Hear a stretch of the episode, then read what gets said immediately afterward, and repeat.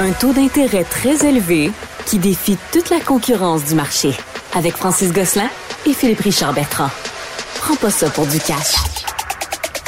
Il y a de plus en plus d'entreprises euh, qui sont en faute de repreneurs, OK? Puis, euh, tu sais, au Québec, moi, je considère que c'est une grosse, c'est une problématique énorme. Ça, On parle d'entreprises en santé financière, Francis, qui ont des profits, des bons produits, mais qu'il n'y a pas personne pour les reprendre.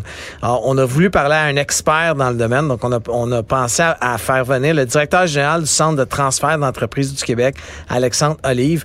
Est-ce que tu peux un peu nous expliquer ce que ça fait le CETEC, on va l'appeler comme ça, nous autres, le Centre de transfert euh, des entreprises du Québec? Oui, absolument. En fait, le Centre de transfert d'entreprises euh, du Québec a pour mission, en fait, euh, d'accompagner les repreneurs et les cédants dans leur projet de reprise ou de vente d'entreprise.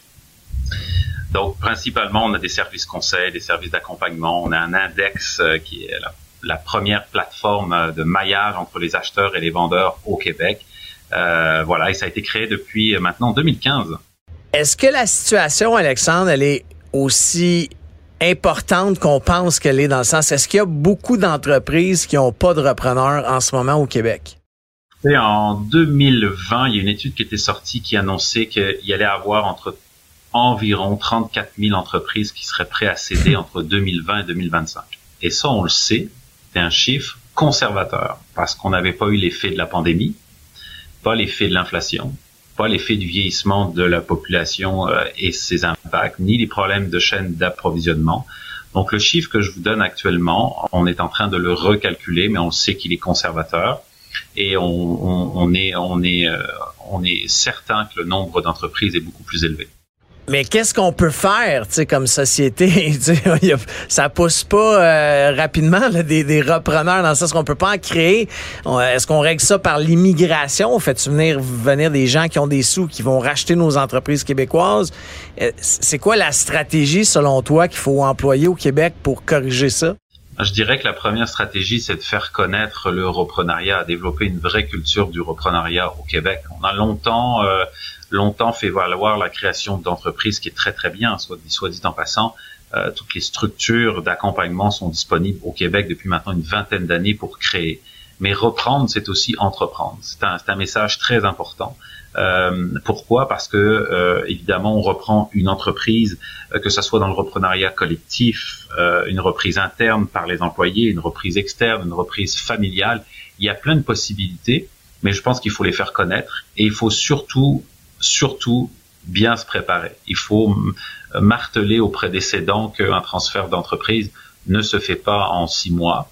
Il y a des étapes préalables, euh, faut être bien accompagné et, euh, les taux de succès surtout sont relativement élevés, ne serait-ce que pour nous euh, dans nos propres entreprises. On a accompagné pas loin de 15 000 entrepreneurs depuis cinq ans et le taux de succès, 87,5% des entreprises sont encore debout cinq ans après. Donc on sait que c'est très élevé, mais le chemin peut paraître un peu compliqué euh, parce qu'il est mal connu. Voilà.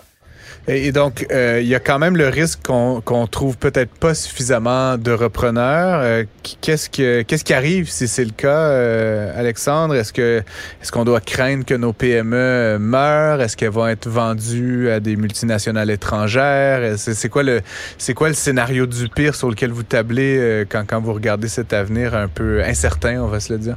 Ben, le pire scénario, je vous dirais, ce sont les fermetures. Hmm.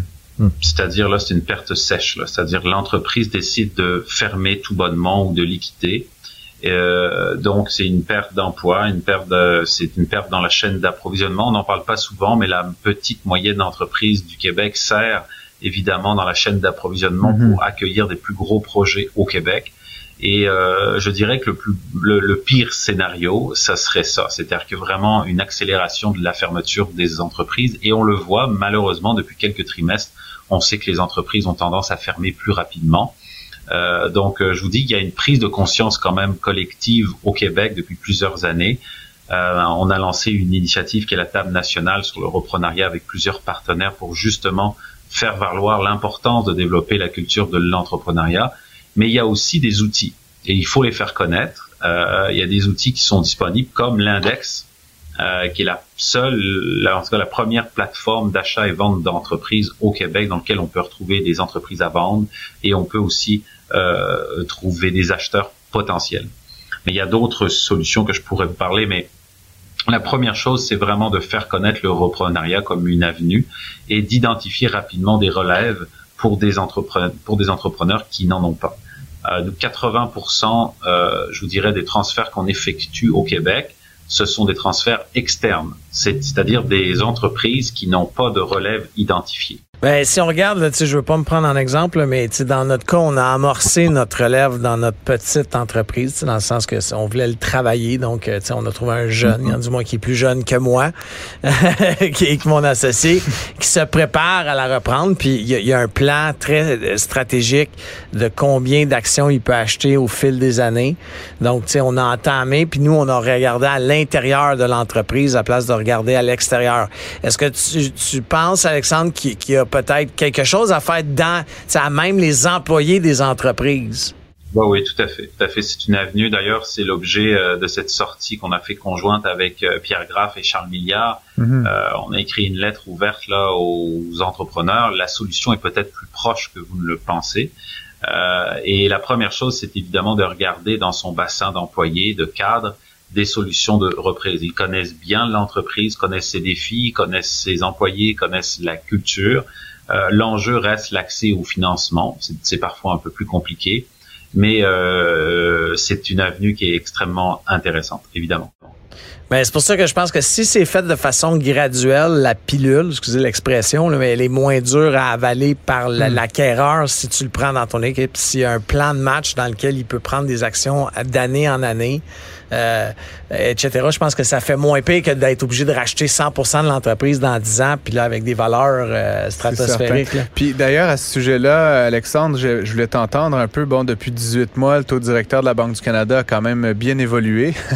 euh, et puis, je connais quand même quelques repreneurs dans, dans mon cercle d'amis, puis c'est certain qu'il y a une partie souvent du repreneuriat qui passe par de la dette, hein, par de l'emprunt. Euh, comment est-ce que ça change le portrait un peu pour un organisme comme le CETEC de d'avoir des coûts de financement dans les 8, 9, 10% alors qu'il y a à peine un an, on était à moins de la moitié de ça? Ça touche toute l'économie du Québec. Effectivement, c'est un enjeu. Le marché est pas forcément idéal pour le moment, c'est-à-dire des taux qui sont euh, plus difficiles, l'accès à du financement plus difficile. Euh, on observe par contre une tendance euh, très importante que je voulais vous partager, c'est que l'indice entrepreneurial québécois a annoncé il y a quelques mois que 85% des repreneurs au Québec avait une volonté de reprendre à plusieurs. Donc, il y a une tendance qu'on voit chez nous, c'est que maintenant, le risque de vouloir reprendre une entreprise tout seul est, est beaucoup moins élevé, euh, est, est beaucoup moins important qu'il y a 10-15 ans. Donc, reprendre, oui, mais reprendre ensemble euh, est en train de devenir une tendance très marquée au Québec, ce qui est une bonne nouvelle. On parle de reprise collective, mais il n'y a pas juste ça. Euh, donc ça, c'est une des solutions, c'est que la dette est beaucoup moins, euh, je dirais, élevée quand on quand on euh, quand on peut, si vous voulez, séparer évidemment la reprise entre plusieurs personnes. Euh, L'autre chose, c'est qu'évidemment, euh, on est dans un contexte où les taux d'intérêt pour l'instant sont relativement élevés. Par contre, le marché, euh, il y a tellement d'entreprises qui sont et qui seront disponibles sur le marché que c'est intéressant aussi pour les repreneurs d'accéder à des entreprises qui n'ont pas forcément une valorisation qui est forcément très élevée. Donc, euh, Bon à mal des taux un peu plus élevés, oui, euh, mais des entreprises disponibles à la vente en grande quantité fait que tout ça peut s'équilibrer. On pense que ça peut s'équilibrer dans les prochaines années. Alexandre, je voulais te remercier d'avoir passé à l'émission. Prends pas ça pour du cash. Euh, j'invite les gens à aller lire euh, la super bonne lettre ouverte. et si la solution au défi de la relève se trouvait déjà dans nos entreprises, lettre que tu as co-signée avec Charles Milliard et la dernière Pierre Graff. Pierre Graff, des gens de chambre de commerce, qu'on connaît bien. Alors, merci d'avoir été à l'émission. Ben, merci beaucoup. Et puis, j'en profite pour féliciter là, pour votre prix, là, euh, Gala Grand Prix de la relève d'affaires à la RDCPQ.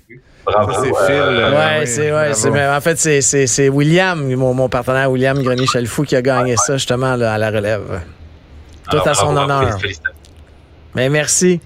Euh, fait que c'était le fun, parler d'actualité. Oui. Hmm? On refait ça la semaine prochaine? Yes. Ne ratez plus rien. Tout ce que vous venez d'entendre est disponible sur l'application Cube ou le site cuberadio.ca.